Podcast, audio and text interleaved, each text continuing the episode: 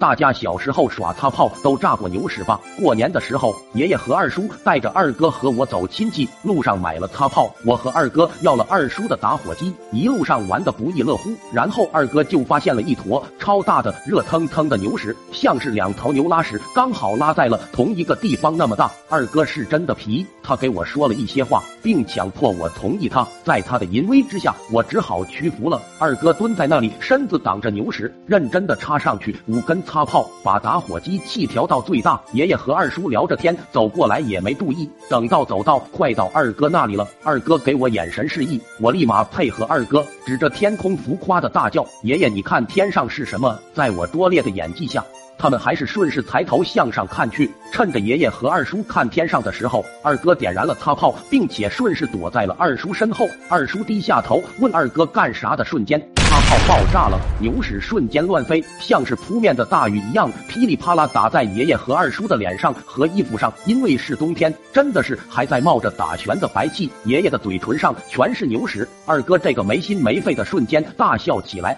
看到爷爷和二叔像是从泥坑里爬出来，爷爷剧烈的呕吐着。早上吃的东西都吐出来了，二叔抹开眼皮上的牛屎，我真是忍不住笑弯了腰。然后二叔和爷爷抓住我们两个，一人拎着一个小屁孩。